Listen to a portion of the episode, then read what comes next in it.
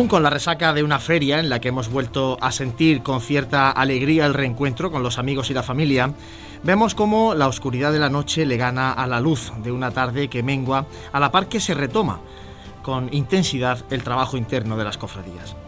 En el horizonte solo nos queda Santa Catalina y más lejos, cuando los mantecados y las luces nos vuelvan a situar junto al pesebre, por entonces deberá regresar el mundo del costal, o al menos eso esperamos, porque resulta cuanto menos curioso que la de Jaén sea la única diócesis que impide explícitamente la participación de los costaleros en el regreso del culto externo tras la pandemia. Vemos pasos portados con costaleros en Sevilla, Jerez, Córdoba o Granada, mientras que por esta tierra de olivares se imponen las andas. Con un, índice de incidencia acumulada de 14 a 14 días de 14 casos de coronavirus por cada 100.000 habitantes, la más baja de Andalucía, se antoja insostenible el argumento del riesgo de contagio debajo de un paso para impedir que las hermandades se manifiesten en las calles como siempre. Si con esta incidencia no se permiten los pasos portados por costaleros, ¿Alguien piensa que cuando llegue Semana Santa tendremos una incidencia aún más baja? ¿Qué pasará entonces si no es así? ¿Se propondrá a las cofradías que procesionen en andas? Estas preguntas las irá resolviendo el paso de un tiempo que apremia. Parece que en el obispado no hay prisa y todo apunta a que se esperará que pase Navidad para derogar el decreto del 2 de septiembre.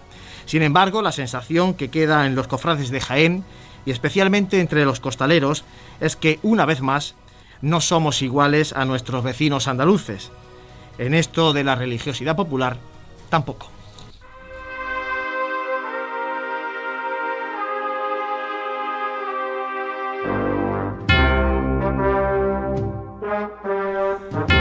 Hola, ¿qué tal? Saludos y muy buenas tardes. Bienvenidos a Radio Pasión en Jaén. Aquí estamos un miércoles más en Sermas, en el 95.3 de la FM y a través de Facebook Live de Cadena Ser Jaén y el canal de YouTube de Pasión en Jaén para echar un ratito de mm, actualidad cofrade, de tertulia cofrade para hablar de hermandades y cofradías de esta pasión que nos une y que nos reúne aquí en torno a la radio. Reciban los saludos de Manolo Serrano al frente de los mandos técnicos aquí en Radio Jaén y saludamos al equipo de Pasión en Jaén. José Ibañez, muy buenas compañero. Muy buenas tardes, noches. Bueno, vamos ganándole semanas al, otoño, acercándonos ya a bueno, una Navidad que ya mismo estamos viendo en las calles. ¿eh? bueno, nuestra, ya mismo, ya mismo, ¿verdad? Pasa la feria y empieza la Navidad. Nuestra particular cuenta atrás de 15 en 15 días aquí en, ante los micrófonos de Radio Jaén, Cadena Ser, pues llevando la actualidad cofrade y la verdad que bastante actualidad cofrade a conforme veníamos a estar estando acostumbrados en años anteriores intensa, intensa la actualidad de nuestras hermandades y cofradías, todos poniéndonos las pilas de cara, ojalá que a una Semana Santa normal, como las de antes de la pandemia. Franco Cubero, muy buenas, compañero. Buenas tardes, Juan Luis. Y Dani Quero, muy buenas. Buenas tardes de posferia. ¿Qué tal? Posferia. ¿Cómo se ha dado la feria? Pues yo no la he pisado. Se ve que... ha bajado, digo, joder, este ya, ya, ha bajado el tío. No, no, no, ni pisar, ¿eh? Desde el 2019 sin pisar el ferial. Sin pisar el recinto ferial. Sí, o sea, porque la feria este año se para, para vacunar. No, no, para vacunarnos sí, pero para pasar corriendo para arriba y para abajo por allí, pero aparte de eso, nada. Bueno, tenemos un programa muy completito porque vamos a hablar de la Hermandad del Rocío, vamos también a dar un saltito a la ciudad de Martos porque este próximo fin de semana hay profesión extraordinaria en Martos de la Cofradía del Cautivo y la Trinidad por el 75 aniversario y también vamos a hablar precisamente de lo que comentaba en la introducción, de los costaleros, de, ese, de esa queja que hay en el, entre los costaleros, el mundo del costal, con respecto a, la no modificación de ese punto del decreto en el que se sigue impidiendo que las hermandades salgan con costaleros a la calle. Sí que se tocó el punto de las bandas de música, pero no se ha tocado el de los costaleros. Y claro, viendo lo que está ocurriendo en el resto de, de diócesis andaluzas, pues está sentando un poco regular que aquí no se, no se toque ese punto. Todo eso vamos a, hablarlo en tertulia, pero antes, José, si te parece, recordamos a nuestros oyentes cómo pueden participar, ser parte de este programa de Radio Pasión en Jaén. Bueno, pues como siempre estamos emitiendo a través del Facebook de Radio Jaén Cadena Ser, en directo pues pueden comentar en, ese, en esa retransmisión, que los vamos a ver aquí, bueno, aquí nosotros y, y los saludamos a nuestros amigos. Eh, también a través de nuestro canal de YouTube de Pasiones Jaén Y como no, pues ya nuestro tradicional número de WhatsApp, el 644-366-382, donde bueno, pues nos han llegado comentarios, incluso ahora ya nos están llegando eh, noticias de la provincia. Se están animando a mandar noticias de la provincia a nuestro chat de WhatsApp. eso está bien, eso está bien. Mandadnos todo lo que queráis, incluso las críticas, ¿eh? que las recibimos. Las críticas para Juan Lu, todo hay que decirlo. ¿eh? Sí, sí, pero lo recibimos con, con, simpatía porque todo lo que sea por, mejorar y, además que es muy fácil que se nos escapen cosas de las que acontecen en la provincia, que son muchísimas. si os parece, en esta primera parte repasamos un poquito la actualidad. Como decía José, mm, está muy cargada. Precisamente en el último programa de Radio Pasión en Jaén hablábamos de, la vuelta de la música cofrade y ayer mismo la agrupación de cofradías anunciaba ese ciclo de música eh, por las plazas de, la ciudad de Jaén que arranca precisamente, eh, Fran, este mismo fin de semana. Sí, van a participar todas las formaciones musicales cofrades que tenemos aquí en, en nuestra ciudad y se va a desarrollar por por distintas plazas de distintos barrios y van a ser creo que los, los domingos por la mañana a, a las dos y media de la mañana hasta, hasta el 6 bueno, en este caso empieza el 23 que es este sábado pero es verdad que luego hay los demás días algunos lo he estado mirando y algunos son, son domingos como comenta pero empieza, según el cartel el 23 en, en el auditorio del, del Parque del Boulevard, ¿no? dedicado al añorado Manuel Vilche con la actuación de la banda de música de la Virgen de la Amargura, de la Sociedad Filarmónica de Jaén, y va a terminar el 6 de diciembre. O sea que todos los fines de semana, conciertos por en diferentes lugares de, la ciudad de Jaén. Una iniciativa, Dani, que si no recuerdo mal, ya hizo la agrupación de cofradías con, el, con Pepe Paulano como presidente. Sí, sí, así es. Eh, se recupera ese, ese tipo de formato que además viene muy bien porque el, el otoño en Jaén es siempre muy eh, mengua la luz, pero no mengua tanto la temperatura y hace días estupendos que invitan mucho a, oír música en la calle. Un ciclo, oh, Fran, por eh, situar, que forma parte de, o que se organiza gracias a la colaboración de la Junta de Andalucía mediante esa subvención que han sacado para las agrupaciones de cofradía para celebrar eh, actos sobre todo culturales. Sí, para la reactivación de todos aquellos artesanos, trabajadores que, se dedican al ámbito de la Semana Santa. Bueno, pues además de la música, este fin de semana eh, también cita interesante, en este caso más centrada, como decía Fran, en el, tema artesano, porque se celebra el cuarto Salón de Arte Cofrade La Rosa de Oro, 23 y 24 de octubre, en el edificio Activa Jaén de Ifeja. Como una muestra de, de arte cofrade, con establecimientos de... Sí, donde también lo más destacado, como suele ser en este tipo de, muestras, son la participación de numerosas formaciones musicales. Hasta 13, 13 formaciones musicales de nuestra provincia van a actuar en La Rosa de Oro este fin de semana. Fin de semana completísimo porque también el sábado arranca el 75 aniversario de la Cofradía de la Borriquilla. Y esto te pregunto a ti, Fran, porque como hermano de, la Hermandad de la Borriquilla. Sí, con una misa en la sede cárnica de la Hermandad en Belén San Roque que la, va a oficiar el, vicario general, Francisco Juan Martínez Roja. Y el mismo día, eh, bendición, Dani, en San Eufrasio de la Santa Cruz, en el Monte Calvario del grupo parroquial de la Sentencia. La Santa Cruz que es titular también de este grupo parroquial. Sí, además yo creo que va a ser un evento que va a ser muy interesante por esa particularidad de, hacer a la cruz eh, titular de la, de la hermandad que no deja de ser algo muy eh, algo muy significativo porque es, el símbolo de todos los cristianos. Nos decía José, un amigo de esta casa, Manuel Jesús Negrillo, que, que hoy tenía que haber estado aquí el grupo parroquial de la sentencia, pero bueno, estamos hablando de ello y seguramente en próximos programas hablaremos, hablaremos más de esta, de esta Santa Cruz que un poco queremos eh, esperar a verla, a que se bendiga y a que la conozcan los jienenses para poder entrar en detalle, porque muchas veces es verdad que entrevistamos antes de que acontezcan eh, en este caso la bendición, y no nos pueden contar muchas muchas cosas. Yo creo que merece, merece más la pena pues extendernos un poquillo más, precisamente comentaba y ese, ese tinte que tiene curioso, ¿no? En este, en este caso, bueno, es, como, como figura, ¿no? Y representativa en la Santa Cruz, pues es la primera, bueno, en este, en este caso la sentencia es quien lo tiene, ¿no? Aunque en el nombre no sea así, pero, pero sí que, bueno, pues es la primera vez que representativamente vamos a tener un titular en, la cruz de, en la ciudad de Jaén. Y también eh, ha sido llamativo porque mm, la gran mayoría de los cofrades de Jaén no la conocían, o no conocían que la cofradía de la amargura tenía una imagen de la Virgen del Rosario y que esa imagen pues la han tenido, bueno, de hecho lo decía la propia hermandad, ha estado en, un hogar particular de, David eh, Torres, que fue hermano mayor de la, de la hermandad, y por fin ahora ya sí que la han llevado a la casa de hermandad de la amargura y ha sorprendido mucho. ¿Qué ha parecido a vosotros? La imagen, claro, yo desconozco el estado anterior en el que estaba, pues la cofradía explica pues que, era la primitiva Virgen de, la Amargura, que se le ha hecho también un, niño nuevo, ¿no? Eh, entonces, pues yo desconocía el estado previo de la imagen, a mí me gusta la imagen tal y tal como la han presentado y tal y como está. La talla del niño es fantástica. de José Antonio Cabello, ¿puede ser? Sí, sí, sí, el, mismo autor que, la Virgen y, me parece eh, una, preciosidad el niño Jesús.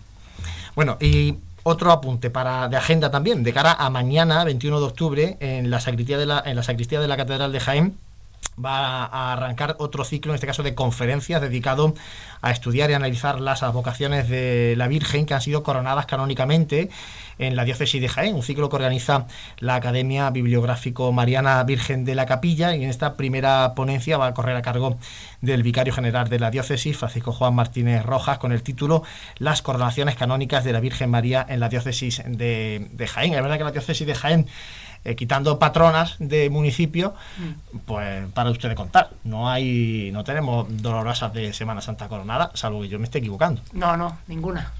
Ninguna porque el Rosario de Linares quería volver a, a iniciar el expediente y ellos lo argumentaban con el hecho de que querían ser la primera dolorosa eh, no patronal coronada canónicamente. ha habido por aquí algún intento, ¿verdad? Algún intento de... Pero sí, la cofradía de nuestro Padre Jesús, Nazareno también arrancó. Santo Sepulcro, La Esperanza.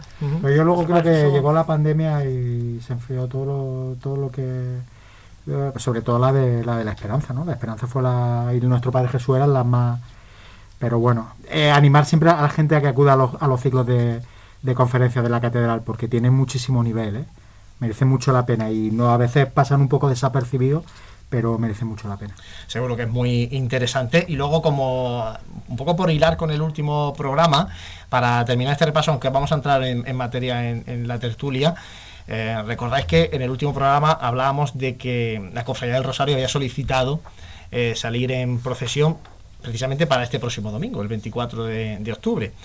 Una solicitud que le fue concedida por parte del obispado, pero con las condiciones que marca el decreto, es decir, con acompañamiento musical, pero en andas y sin costalero. Y ante eso, la Cofradía del Rosario decidió definitivamente eh, suspender la, la, salida procesional.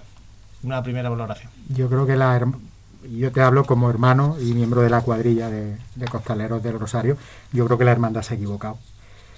Creo que se ha equivocado, que, que igual se ha fijado un poco más en lo accesorio y no en lo principal, que para mí debe ser eh, eh, mostrar en Jaén eh, la vocación del Rosario por la calle. Entonces yo creo que mm, en un primer momento eh, mm, han podido fijarse en algo más accesorio y yo creo que se equivocan, se han equivocado. Pocos días después mm, fue la procesión de la patrona de Cádiz, de la Virgen del Rosario, y también se hizo por, no fue con cargadores por dentro, fue por fuera en anda y la verdad que la procesión fue muy muy digna y estuvo muy muy bien.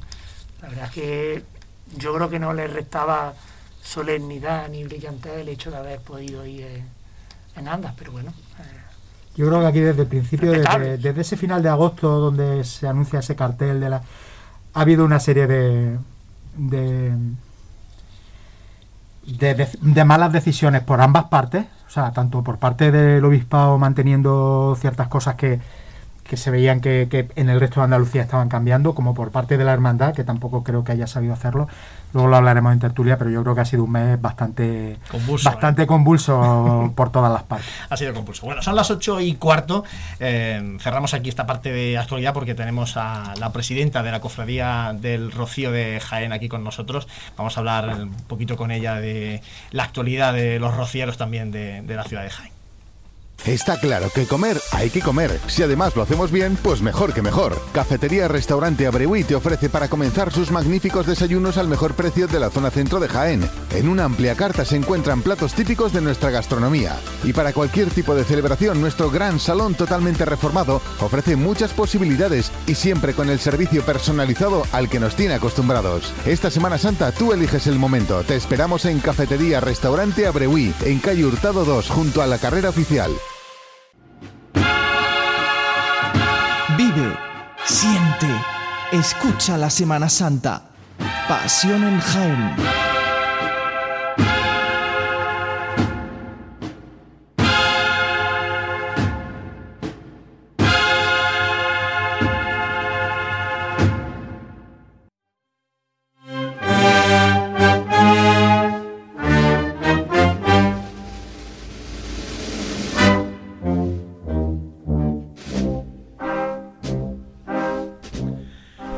Con la marcha Rocío, seguimos aquí en Radio Pasión en Jaén, en Sermas, en el 95.3 de la FM. Ya sabéis que si queréis eh, vernos, pues podéis hacerlo a través del Facebook Live de Cadena Ser Jaén o a través del canal de Pasión en Jaén en YouTube.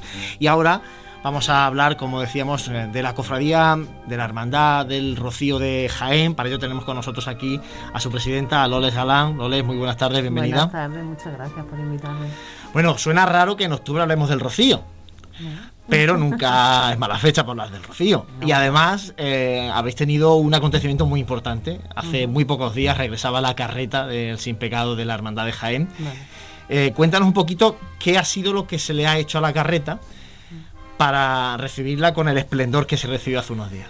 Pues bueno, la carreta verdaderamente le quedaba el último proyecto, que era la parte exterior del techo, que estaba pues con su aluminio puesto y le, faltaba ese proyecto. Entonces decidimos quitar el templete y llevarlo al taller de la Orfebrería Villarreal para terminar ese último proyecto. ¿Qué pasaba? Que cuando quitamos el templete y empezamos a desarmarla todo, pues te empiezas a encontrar pues, pues los pequeños deterioros de, pues, de una carreta que pasa por el rocío, por los caminos, con raíces y, con inclemencias del tiempo y con todo. Pues claro, pues ya empezamos a desarmarla entera, el cajón estaba totalmente deteriorado, eh, de darle el agua, date cuenta que pasa por, un, por el río Quema y todo ese agua lo filtran las maderas. Y bueno, pues ya nos pusimos a quitar puntillas, desarmarla entera y, y nos echamos las manos a la cabeza y dijimos, o ahora o nunca, ya que se arregla el cajón, pedimos presupuesto y, y vamos a intentar restaurarla. Y eso es lo que se ha hecho. Se ha terminado su último proyecto de, del techo que lleva la parte exterior. Es muy bonita porque lleva una simbología muy, muy de la hermandad. Lleva... creo que te refieres a los angelitos, ¿no? Bueno, parte, eso fue lo último, eso ah, fue lo último. La parte del, del techo está grabada con la medalla de la hermandad. Su simbología, pues por como está mirando hacia el cielo, pues por todos los hermanos que ya no están entre nosotros, porque están en las marismas del cielo, como a nosotros nos gusta decir, y por todos aquellos que no van a poder peregrinar en el momento en que la carrita salga. Detrás lleva un ramo de flores, que no es un ramo de flores, un ramo de olivos y aceitunas en ofrenda a la Madre de Dios, mirando hacia el cielo, y luego adornada todo alrededor, pues con lo típico de nuestra tierra, con la aceituna y las hojas de olivo decidimos que le faltaba algo y bueno, y un, amigo mío pues tuvo una gran idea cuando estuvimos allí en el taller de, Paco Villarreal, de nuestro buen amigo, porque además es que es todo un gran profesional. Y, bueno, es verdad que la crestería pues le, daría muchísima más grandeza, las terminaciones serían muchísimo mejor y la, se, le, se vería como mucho más grande. Entonces decidimos pues ponerle esa crestería. Y ya pues la último retoque fue pues que los angelitos, esos maravillosos cuatro angelitos, que estamos toda la hermandad por locos con ellos porque la hacen como más celestial. Y luego porque cada angelito lleva un atributo de la Virgen muy especial. ¿Qué es lo que porta cada angelito? Pues mira, los dos primeros delanteros decidimos que tenían que llevar lo que más cercano estuviera a la cara de la Virgen. Entonces, el de la parte izquierda, conforme la mira de frente, lleva el rostrillo de la Virgen y el de la derecha lleva la corona. Y los dos de atrás llevan uno la ráfaga, y otro la media luna que lleva la Virgen del Rocío. Todo está bañado en, en, oro y los angelitos, pues lógicamente son de plata. Entonces la hacen como mucho más celestial, más, más bonita. Es como que la están portando los angelitos la carreta es una maravilla como, como ha quedado. La estamos viendo también en, fotografías de ese recibimiento que, que hicisteis el otro día a la carreta. Eh, te iba a preguntar, eh, Loles, porque además mm, se había anunciado que la carreta iba a estar en esa exposición eh, Jubilar Rocío, una exposición que, está ahora mismo abierta en, Sevilla y que iba a tener una parte en la universidad, en el rectorado, con, con carretas de muchas hermandades filiales finalmente no va a ser así. Cuéntanos un poco por qué ha pasado y cuál ha sido un poco la por qué se ha llegado a esa decisión de que en este caso pues, Jaén y algunas más seguramente no estén en esa posición. Efectivamente estábamos invitadas las ocho provincias de Jaén, en total 14 hermandades, porque Sevilla tiene, me parece que son cuatro hermandades, eh, Huelva tiene dos, Granada tiene me parece dos, entonces en total éramos 14 hermandades. ¿Qué pasa? Pues mira, yo hablé con Santiago Padilla, el presidente de la Hermandad Matriz, y él pues me comentó que efectivamente le estaba costando mucho trabajo encontrar un sitio en Sevilla. No porque no haya, porque efectivamente sitio, imagínate la, la cantidad de sitios que hay en Sevilla y tan maravilloso. El problema que tiene esa exposición es la dimensión de las carretas, la altura que tienen las carretas y el peso, porque nada más que la carreta de la Hermandad del Rocío de Jaén pesa 2.000 kilos. ¿Qué pasa? Pues que tú tienes que buscar un sitio que tenga una entrada que puedan pasar las carretas para poder acceder y que el suelo, el pavimento, soporte el peso de esas 14 carretas. Y no es tan fácil, ¿eh? No es tan fácil encontrar un sitio ya con esas condiciones. ¿Qué pasa? Que cuando se decidió hacerlo en la, la universidad, pues efectivamente daba todos esos requisitos los cumplía. Pero se abre la, empezamos a tener ya muchísimas menos restricciones. ¿Qué pasa? Pues que la universidad decide que en el sitio donde iban a estar las carretas, al paso interpersonal, que no se iba a mantener el paso interpersonal entre los universitarios y la exposición. Entonces, por un problema de COVID, según me informaron a mí, no ha sido viable hacerla allí. Y ya estaban cansados, porque es que han sido nueve sitios los que han tocado la hermandad matriz. Y eso ya cansa a cualquiera. Entonces decidieron pues ya de, de suspenderla. De suspender esa parte. Mm. Bueno, eh, al margen de eso, la Cofradía del Rocío de Jaén está de enhorabuena. Eh, porque en el 2022 va a protagonizar el cartel de Gloria de Jaén y además el pregonero del tiempo de Gloria es un rociero de pro, eh, José Luis López Fuente. Así que no sé si se puede pedir algo más para el 2022, que además tiene que ser el del regreso al camino, el del regreso de la romería. Sí, sí, la verdad que sí, hombre, yo mm, fue una petición que le hice al presidente de la agrupación, a Francisco Sierra, de que bueno, pues que me gustaría me gustaría que en ese año, ya que hacíamos el 40 aniversario de nuestra hermandad, me hubiera me gustaría protagonizar el cartel de Gloria. Presentamos nuestro escrito correspondiente y bueno, en sesión del pleno pues se aprobó que la hermandad pues a la cual agradezco a todos los miembros del pleno pues que nos dejen esa satisfacción. Y el pregonero de, de Gloria, pues bueno, pues imagínate, mi amigo José Luis López Fuentes, mi querido José de, bueno, él también es muy muy de pasión también. Sí, el ¿eh? pregón de Semana Santa también, claro. Claro, y es de nuestro Padre Jesús, pues desde que era un chiquitín, un niño chiquitín, chiquitín. Y, y, bueno, pues nosotros la verdad que encantados porque pregonero, pregonero hay muchos y, y no desmerecen ninguno, ninguno, en ningún momento un pregón. Pero bueno, estamos muy expectantes con el pregón de Josete, que yo sé que no nos va a dejar no nos va a dejar sin, sin el aliento de, estar deseando de, vivir todas las, todas las hermandades de Gloria. Por cierto, ¿se conoce ya el cartelista de Gloria? ¿Tenéis ya el nombre o, lo tenéis pero no se puede saber? No, estamos todavía en ello. Yo creo que esta semana se va a quedar ya totalmente cerrado, pero ahí estamos.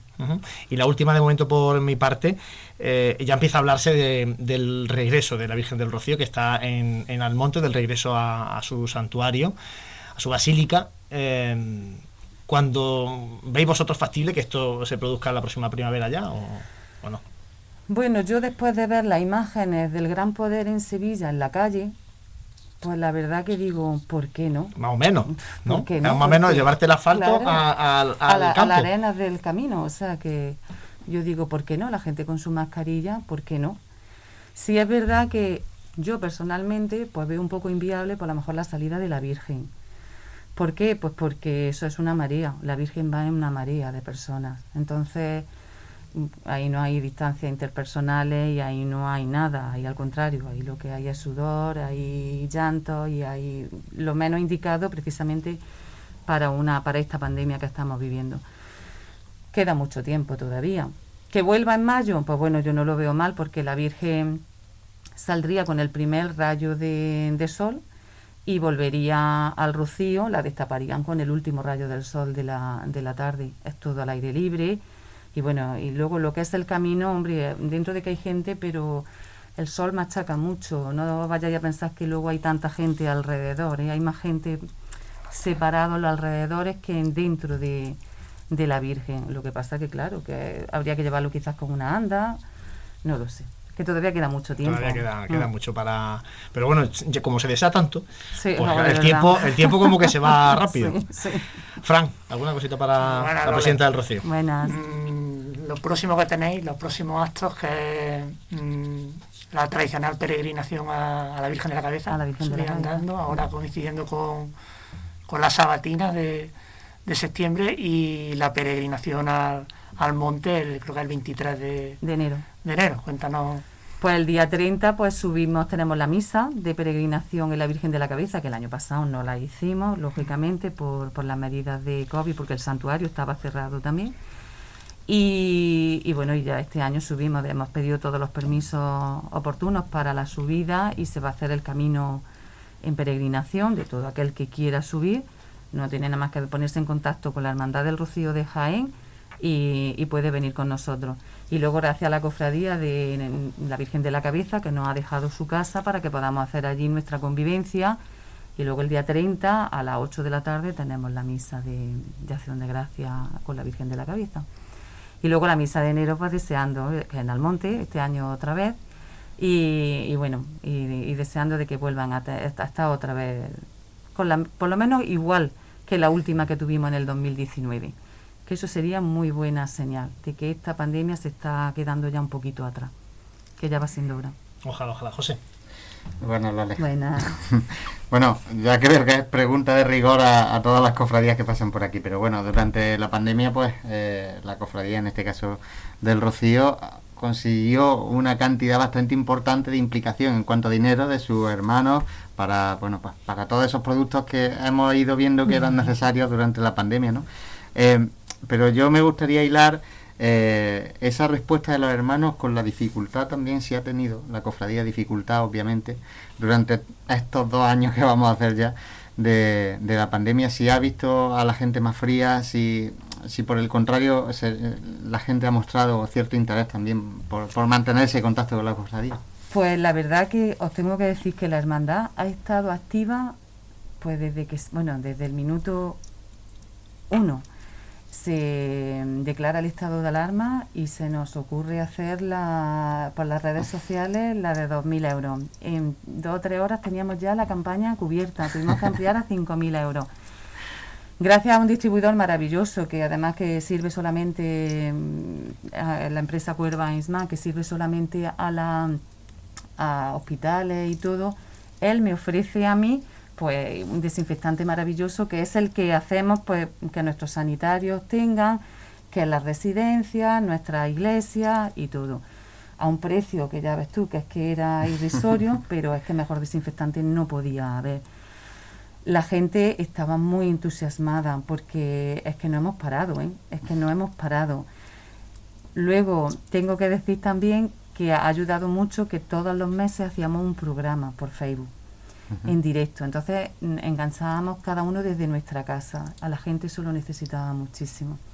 Todas las respuestas eran que agradecían vernos, de que la hermandad estuviera activa, de que se rezara una salve. Empezábamos con el ángel y terminábamos con la salve y eso la gente lo ha agradecido muchísimo, muchísimo. Durante pandemia nos hemos dedicado solamente y exclusivamente a caridad. Solamente y exclusivamente a caridad ha sido nuestro, teníamos que estar activos, lo necesitaba nuestro Jaime. Y nosotros necesitábamos también esa necesidad de, de ayudar a los demás, sobre todo a los que, que no podían, porque en nuestra cofradía, pues, igual que en las demás, nuestra hermandad, hay mucha gente sanitaria. Y es que no tenían nada. Es que los primeros, el primer mes que era sin nada, era con bolsas de plástico. Hasta nosotros hicimos en la empresa de Líder Key de Miguel Esperagón las pantallas protectoras con la máquina láser. Y los plásticos los compramos en una copistería, que son plásticos especiales de la pantalla. Todo lo hicimos nosotros para poder llevarlo al hospital porque no tenían nada. La verdad es que aquella campaña de Rocío Solidario dio mucho que hablar y ha sido todo un ejemplo. Y además, a mí, yo me pregunto eso, cuando se habla tanto de la diferencia entre las cofradías de pasión y cofradías de gloria, y aquí no entramos en competición ni mucho menos, ¿eh? pero se habla siempre de las cofradías de gloria como eh, menores en cuanto a fuerza, en cuanto a actividad, pues lógicamente aquí por lo menos el Rocío hay que sacarlo de ese, de ese grupo porque estuvo mm. en el máximo nivel desde, desde el primer día con, con motivo de la pandemia.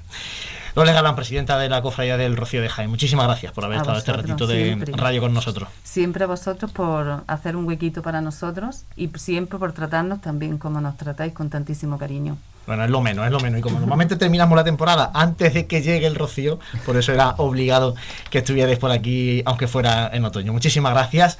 Son las 8 y 31, hacemos un mínimo alto y seguimos aquí en Radio Pasión en Jaén.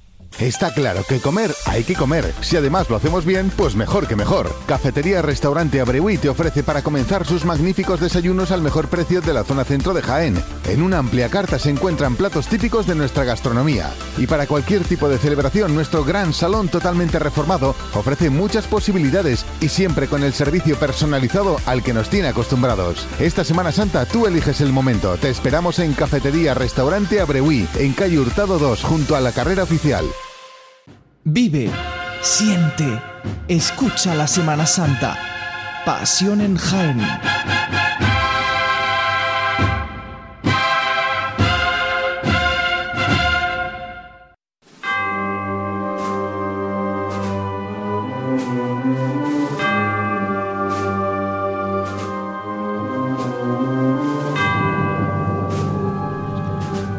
8 y 32 de la tarde, aquí seguimos en Radio Pasión en Jaén, hemos hablado del Rocío y ahora vamos a dar un saltito de la capital, porque muy cerquita de aquí, en la ciudad de Martos, este fin de semana hay un acontecimiento digno de, reseñar. Eh, la Cofradía del Cautivo y la Trinidad eh, van a, va a salir en procesión extraordinaria eh, con motivo del 75 aniversario de la cofradía. Y para hablar de esta salida extraordinaria, que es más extraordinaria si cabe, porque acabamos de salir, bueno, y estamos sin salir todavía de una pandemia y estamos un poco recuperando el culto externo. Tenemos con nosotros a través del teléfono al hermano mayor de la cofradía, Juan Moreno. Juan, muy buenas tardes. Hola, muy buenas tardes. Bueno, Juan, un acontecimiento, como decía, extraordinario, porque no sé si eh, ustedes en la, en la cofradía llegaron a pensar que era imposible hacer una procesión extraordinaria para celebrar el 75 aniversario por culpa de esta dichosa pandemia. Cuando se programó el, el programa de actos que se programó antes de que empezara la pandemia, sí. Cuando entró la pandemia, pues la verdad que lo vimos todo muy mal, muy mal, porque Empezamos todos los actos del aniversario el 20 de, febrero. muchos de ellos hubo que cambiarlos de fecha, otros de sitio. Afortunadamente no se suspendió ninguno, pero veíamos muy muy remoto esto de poder sacar el 75 aniversario del 23 de octubre a las imágenes titulares. Gracias a Dios, afortunadamente, pues va a poder ser por la finalización de los actos del aniversario podamos podamos por lo menos eh, después de dos años sin Semana Santa, pues salir a las calles y, hacer esa catequesis práctica que, que, que hacen la hermandad en la calle. La verdad que en un principio muy desilusionado, pero a lo largo que ha ido pasando los meses, pues muy contento con el ha ido todo evolucionando, ¿no? Juan, ¿y cómo va a ser esa procesión del eh, sábado? Hablemos de horario de salida, de regreso, acompañamiento musical.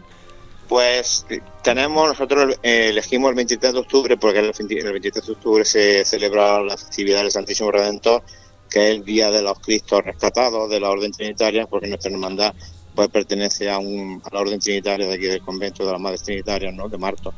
Y entonces el sábado era un día que, el 23 de octubre de este año, pues caía un día estupendo. Entonces decidimos poner esta serie extraordinaria en este día. será pues a las 6 de la tarde tendremos la solemne fiesta principal del Santísimo Redentor y a continuación sobre las 7 de la tarde pues está prevista la, la salida de la cruz de guía a las calles. Va a ser muy emotivo porque, bueno, después de años sin Semana Santa, pues hay una gran, tremenda ilusión en la hermandad, y no solamente la hermandad, sino de mucha gente de fuera y de la ciudad de Marto. Pues la hermandad pues discurrirá, pues vamos a hacer también algo especial por ser el aniversario, vamos a recorrer las parroquias de Martos, hacer un pequeño acto en, cada una de ellas y también afortunadamente ya que el decreto del obispado pues eh, permitía el acompañamiento musical pues vamos a llevar en la cabecera, en la cruz de guía, pues irá la banda de conecta y tambores del rescate de Tordón Jimeno. Y luego, eh, detrás del paso del Señor, pues irá la banda de conecta y tambores Monte Calvario de Martos. Y luego, detrás de la Virgen, pues irá eh, una banda de música que son gente de conservatorio que se junta ellos a tocar, en fin, va en procesión y esto, que se llama la Asociación Juvenil Musical Lo Inspirado. Es decir, que saldrán las dos imágenes en dos parigualas pequeñas. Nosotros en un principio teníamos pensado sacar las dos imágenes en el mismo paso, pero el, decreto del obispo pues no lo permite. Y entonces pues a ver si irán bien también confirmada la presencia de todas las hermandades de Martos. Y bueno, y muchos hermanos que ya están pues preparándose también para acompañar también a las hermandades en el discurrir de, nuestro itinerario, ¿no? Juan, eh, eh, la cofradía del cautivo de Martos procesiona con unos tronos que van con, con anderos, van por, por fuera. Eh, sin embargo, en esta salida extraordinaria nos comenta van a ser otras andas, son andas distintas a, a los tronos de, que utilizáis en Semana Santa, ¿no? Sí, nosotros, la longitud de nuestros pasos son 8 metros cada uno de ellos. Entonces son unos 72 personas, 72 hermanos, anderos, portadores los que los llevan. En esta ocasión nosotros tenemos unas andas pequeñas porque nosotros en la celebración del Santísimo Redentor sale el Cristo por aquí por las calles del barrio y entonces para tal efecto tenemos unas andas pequeñas que que son con los que precisamente van a salir a la calle en, esta ocasión, ¿no?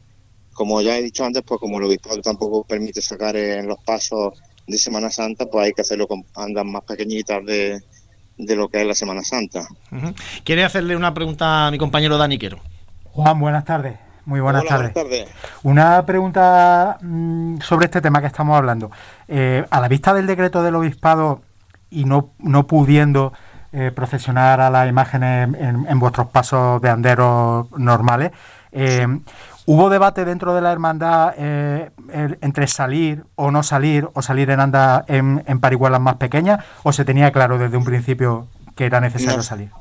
Nosotros teníamos claro que bien fuera andas pequeñas o bien fuera pasos, los pasos de Semana Santa, eh, contando con el permiso del obispado, nosotros saldríamos a la calle, vamos, no, no hubo debate dentro de la Junta de Gobierno y de la hermandad, porque lo que estamos es eso, eh, esperando con mucha ilusión este día, que es un día de años atrás, que no viene de, de una... O sea, esperando con mucho anhelo y mucha ilusión este 75 aniversario y esta procesión especial, por lo tanto, eh, salir con andas pequeñas o pasos de Semana Santa, pues la verdad que no, no había ningún tipo de problema en ese sentido. Bueno, pues ya saben que este sábado 23 de octubre a las 7 de la tarde eh, nuestro Padre Jesús cautivo de la túnica blanca y María Santísima de la Trinidad en su mayor dolor y desamparo de la ciudad de Martos van a procesionar, salida extraordinaria por las calles de Martos.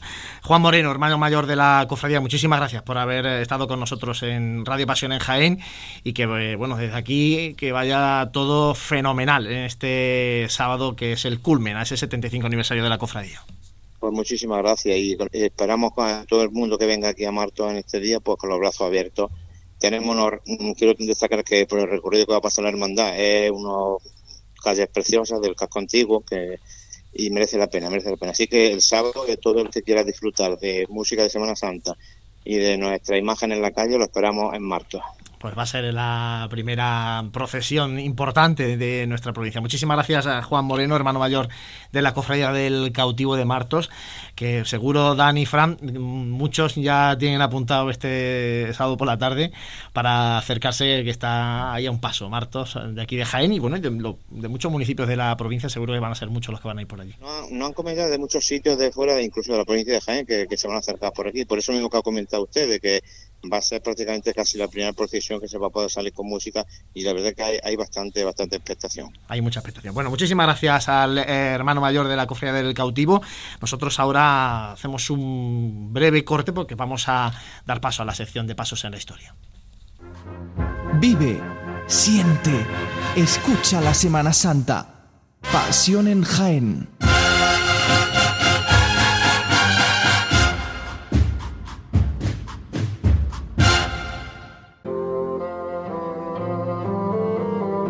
Pasos en la historia. Como ya adelantábamos en el primer programa de la tercera temporada de nuestra sección Paso en la Historia, iniciamos en el día de hoy el repaso de la imaginería realizada en la última etapa del siglo XX y el inicio del XXI, la etapa que nos ha tocado vivir. Iniciamos por tanto el estudio de la imaginería contemporánea. Hablábamos en la segunda temporada de una de las etapas más florecientes de la Semana Santa de nuestra capital, que no es otra que la de la década de los 40-50 del siglo pasado. Cofradías como la clemencia, el perdón, los estudiantes, el silencio y la Magdalena nacieron en esta etapa. No es menos importante para la configuración de la Semana Santa de la que hoy disfrutamos en Jaén, la etapa que hoy iniciamos. Y esta etapa la podemos iniciar con la fundación, allá por el año 1984, de la Cofradía de la Amargura. La Santa Cena, ya en el siglo XXI, Caridad, Cautivo, Lavatorio o Gran Poder, siguieron a la Cofradía del Salvador completando la nómina actual de cofradías que conforman nuestra Semana de Pasión. Nómina a la que en no mucho tiempo se deben añadir los grupos parroquiales de la Sentencia y la Lanzada. Volvemos al año de 1984, año en el que se funda la Hermandad del Santo Rosario y Cofradía de Nazareno de Nuestro Señor de la Pasión, despojado de sus vestiduras, María Santísima de la Amargura, Madre de la Iglesia, y San Juan Evangelista. Es fundamental para la fundación de la misma la figura de José María Martínez Rubio. La fundación de esta cofradía trajo consigo la llegada de nuevo aire a nuestra Semana Santa, como por ejemplo el hecho de que la amargura sea el primer paso procesional portado a costal de nuestra Semana Santa. En esta etapa es en la que la cofradía se pone en contacto con el imaginero granadino Miguel Zúñiga Navarro para la realización de la imagen titular de la hermandad, Jesús despojado de sus vestiduras. Miguel Zúñiga nace en 1939 en el barrio del Albaicín, en la ciudad de Granada. Se formó en la escuela del afamado imaginero Domingo Sánchez Mesa, autor de imágenes tan importantes para nuestra Semana Santa como lo son la estrella o las imágenes titulares de la Veracruz, el Cristo de la Veracruz y la Virgen de los Dolores. Es Zúñiga Navarro uno de los últimos discípulos de la escuela de Sánchez Mesa, cuyo material y procedimiento utilizó al igual que su maestro, Zúñiga imprime a sus imágenes el clasicismo de la escuela granadina de Ciochesca. La obra del escultor granadino se caracteriza por darle a la imagen una facción de serenidad y belleza con semblante dolorido. En el año 1988 la cofradía se pone en contacto con el autor granadino para la realización de la imagen titular de la misma, Zúñiga ya había realizado varias obras para la Semana Santa de la capital granadina. Nuestro Padre Jesús del Amor y Entrega imagen de vestir de inspiración de la Escuela Granadina de los Mora, que procesiona en la tarde del Jueves Santo, Nuestro Señor de la Resurrección, y las imágenes marianas de Nuestra Señora del Rosario en su misterio doloroso y María Santísima de la Caridad de la Cofradía de la Lanzada, son las imágenes que realiza el autor del que nos ocupamos en el día de hoy para la Semana Santa de la ciudad de Nazaret.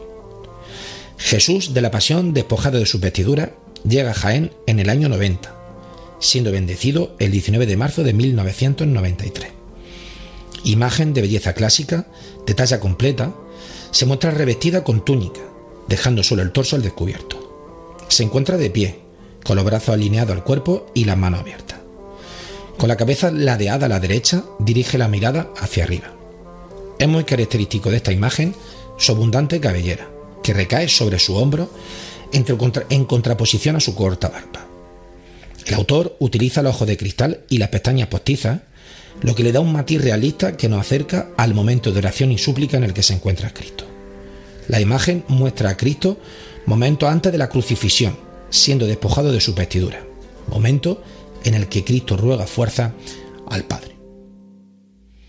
El paso de misterio fue completado años después, tras la intervención de la imagen secundaria del torrecampeño Antonio Parra Ruiz y del artista cordobés José Antonio Cabello. Este autor realizaría una profunda restauración de la imagen del Cristo en el año 2004. Zúñiga también realizaría obras para los municipios granadinos de Nihuala, Monachil o Diezma, destacando sobre todo la huella que deja en Almuñécar, ciudad donde encontraremos el grueso de su obra.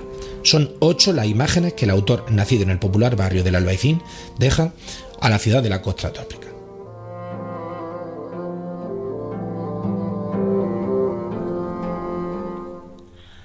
Bueno, pues después de escuchar a nuestro compañero Manuel Consuegra en Pasos en la Historia, ya repasando la imaginería y los imagineros más eh, actuales de nuestra Semana Santa, abrimos ahora el tiempo de tertulia.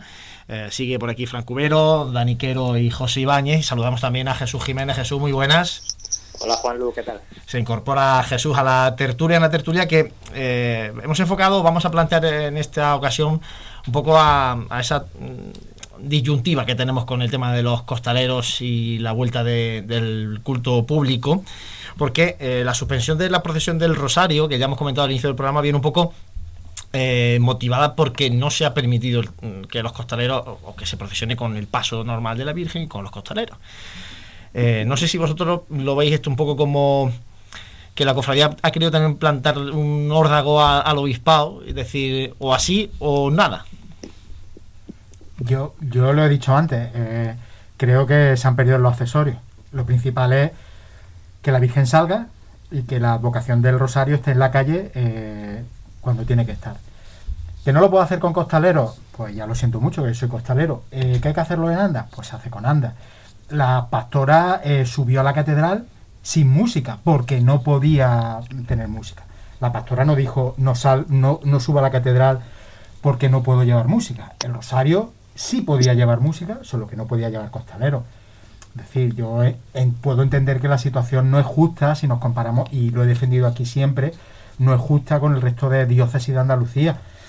Pero, hombre, de ahí a, decirme quedo en casa cuando puedes salir, después de tantísimos meses sin, sin, poder, sin poder hacerlo, no, yo creo que no tiene sentido.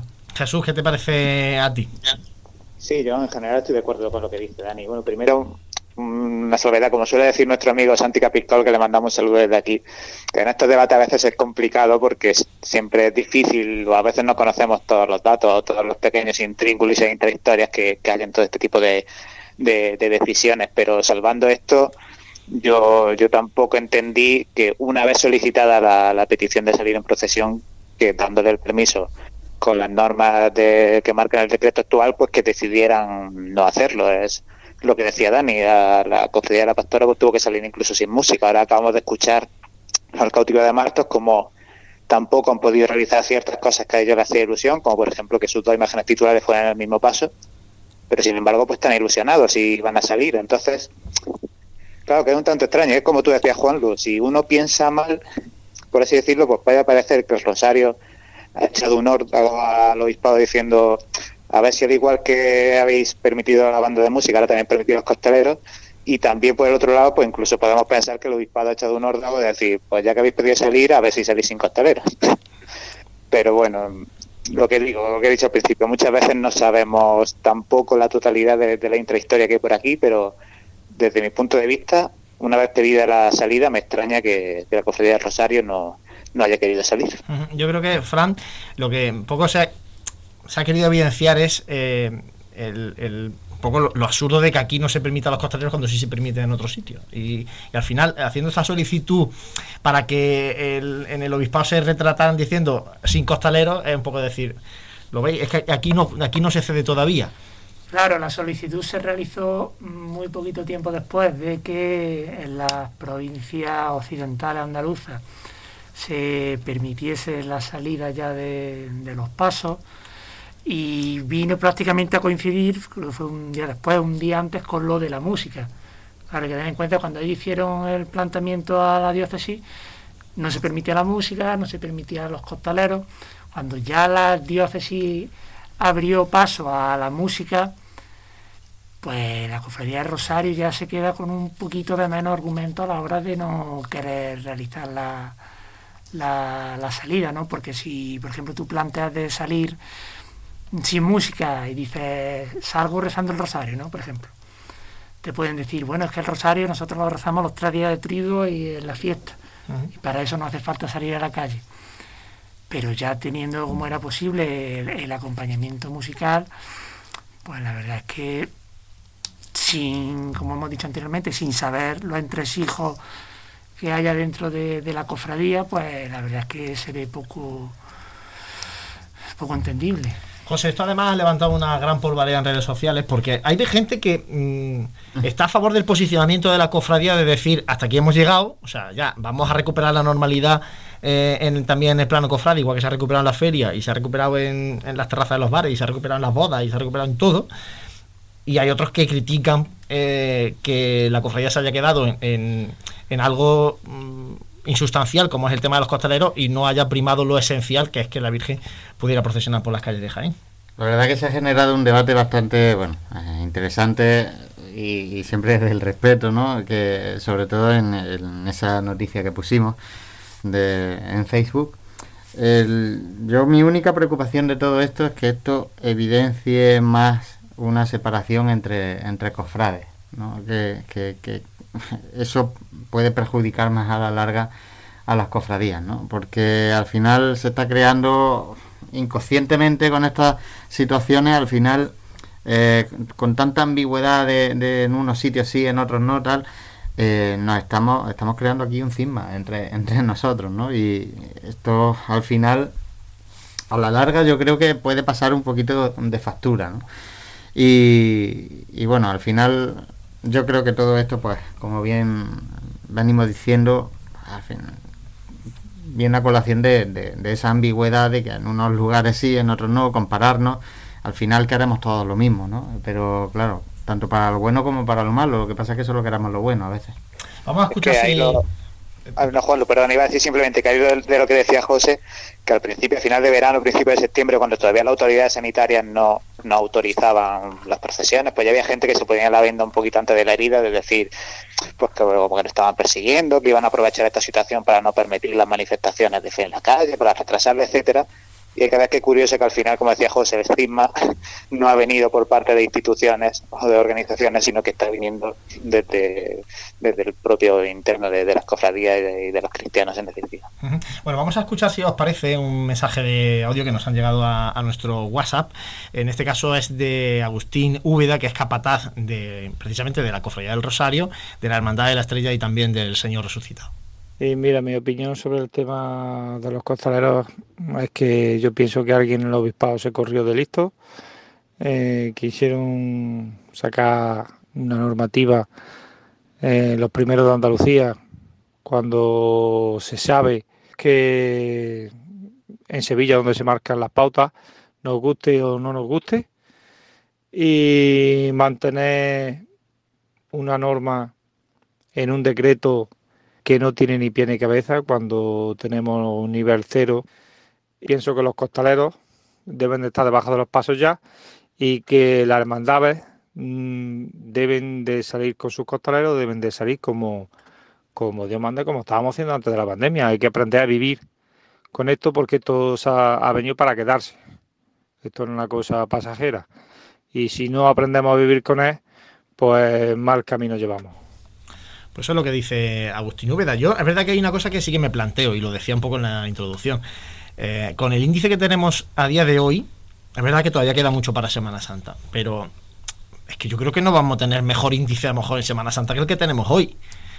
¿Y cómo luego en Semana Santa vamos a poder defender que sí que pueda haber costaleros, por ejemplo, mirando para atrás. Es verdad que esta pandemia nos está obligando a tomar decisiones de forma casi diaria o, semanal.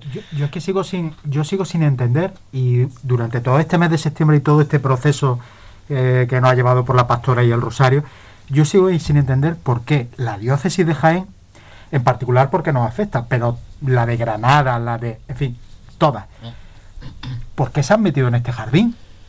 ¿Por qué no han dicho, nosotros no tenemos nada que decir? si las autoridades sanitarias civiles permiten la, procesión con las condiciones que pongan, así se hace.